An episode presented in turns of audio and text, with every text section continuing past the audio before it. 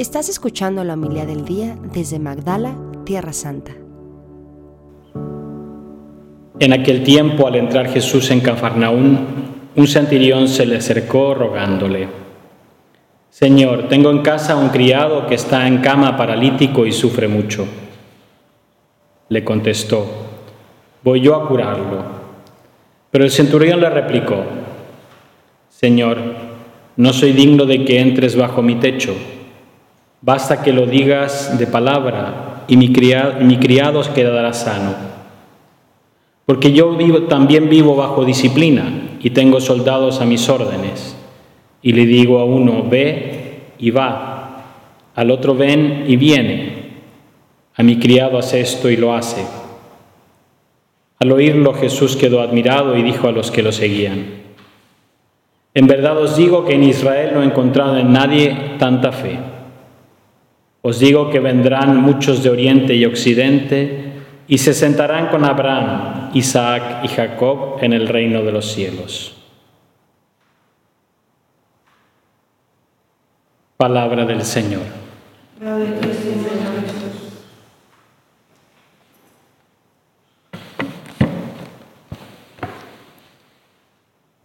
Comenzamos el Adviento y en toda esta semana estuve viendo un poco los Evangelios, espero no hacerles un spoiler. Mi mamá decía siempre que no le gustaba que le leyeran el Evangelio porque así antes de la misa, porque así se perdía la sorpresa de lo que iba a ser el Evangelio.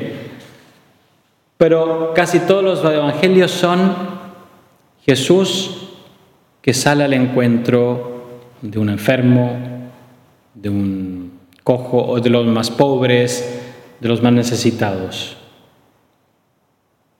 Es ese sentido del adviento. Dios que viene al encuentro de la miseria humana. En el Evangelio de ayer, el mismo profeta Isaías como que lanzaba ese grito, ojalá se rasgase el cielo para que tú pudieses descender. Y eso que humanamente pareciera como casi una un idealismo o imposible para nosotros. ¿Quién de nosotros puede rasgar el cielo? Dios lo hace. Dios lo hace para venir a hacerse hombre en esta tierra. Y quizá el primer personaje que nos pone la iglesia, la liturgia de este adviento es este centurión que nos debe ayudar a nosotros, creo que en dos actitudes. Una es reconocer mi fragilidad, mi debilidad, mi necesidad de Dios. Señor, o sea, ponerme en mi lugar. ¿Mm? Hay una película que es sobre la Beata Cabrini, que es una italiana que va y trabaja con los inmigrantes italianos en Estados Unidos. Se decir que es la primera americana beatificada porque recibe la ciudadanía y es beatificada, realizó todo su apostolado en, en Estados Unidos con los inmigrantes. Y en un momento ella está siempre, obviamente tiene que haber un malo de la película y siempre es un cardenal el malo de la película, ¿no? que insiste ver al Papa, la aprobación de su regla, de, la, de sus constituciones, de su institución, de su instituto, y está, insiste.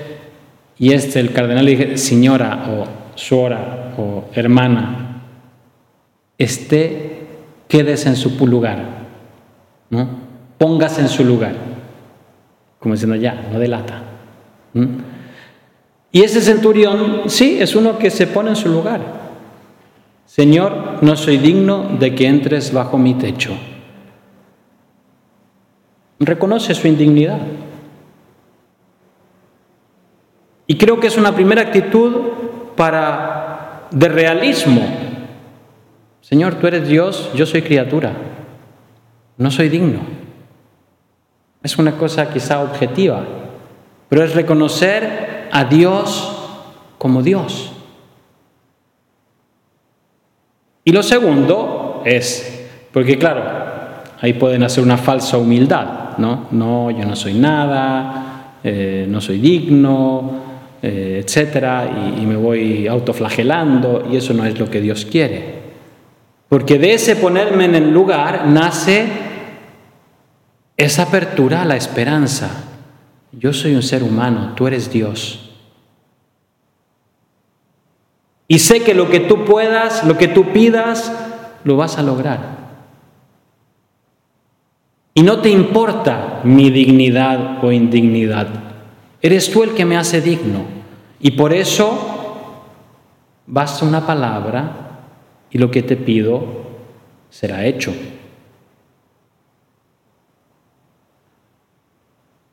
Entonces, eso es como una primera actitud de, de realismo ante Dios y de, de apertura, de confianza, de esperanza.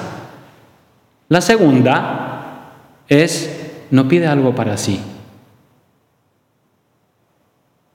Dice, ni siquiera para su hijo, no sé, para su esposa, para él mismo, mi criado está en cama paralítico y sufre mucho. Me doy cuenta de las necesidades del otro. Y creo que puede ser una segunda actitud para enfrentar este adviento. Una actitud de plena confianza y abandono, a pesar de mi dignidad en las manos de Dios. Y esa actitud de estar atento al que está al lado mío incluso que está bajo mí, un criado.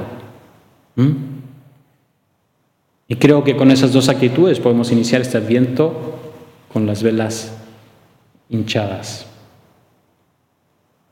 Y otra cosa que destaco es que Jesucristo al ver esto, no es que el centurión hizo una profesión de fe, yo creo que tú eres el Hijo de Dios. Hay otro centurión, no sé si será sido este mismo, el que está a los pies de la cruz y dice al ver cómo murió, dijo, verdaderamente este era, un hijo, era hijo de Dios. Pero no es ese momento. Este solo está, dice, bueno, este me han dicho que hace milagros, veamos si pasa. ¿Mm? Y Jesús dice, no he encontrado en nadie tanta fe. Entonces la fe no está tanto, sí, hay un contenido de fe que no podemos ignorar ni desconocer. Pero está en ese abandono, en esa confianza en Dios, que me escucha, que sabe lo que necesito y a quien me puedo acercar. Y este podría haber arriesgado un no, a otra, también pagana, que le insistía, ven a salvar a mi hija, ven a salvar a mi hija, ven a Oye, que el pan está para los hijos, no para los perritos. Insistió, insistió, bueno, sacó el milagro, ¿no? Pero a este le podría haber dicho lo mismo Jesús. En cambio, esa actitud de humildad, de reconocer de reconocerse criatura en las manos de Dios, de un Dios que nos ama, es lo que le roba el milagro a Cristo.